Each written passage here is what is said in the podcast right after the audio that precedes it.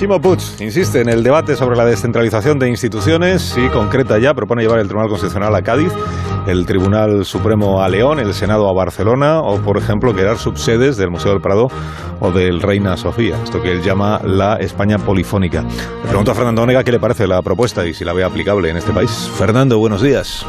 Muy buenos días, Alsina. Pues a mí, ¿qué quieres que te diga? Me parece ocurrente.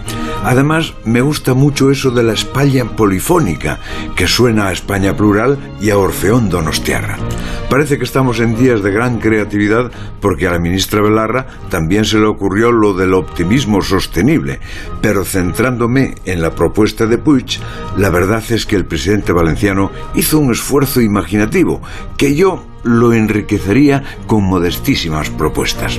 Llevaría a Extremadura las empresas Adif y Renfe, a ver si se enteran de cómo está el tren por allí. En Canarias, de las que al parecer se olvida el señor Puig, debe ser que le caen a desmano, pondría el Ministerio de Migraciones.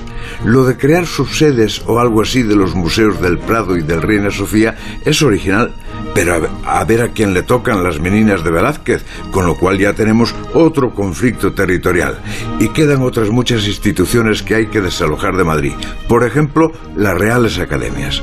La de Historia la llevaría al País Vasco. La de la Lengua la pondría sin duda en Cataluña.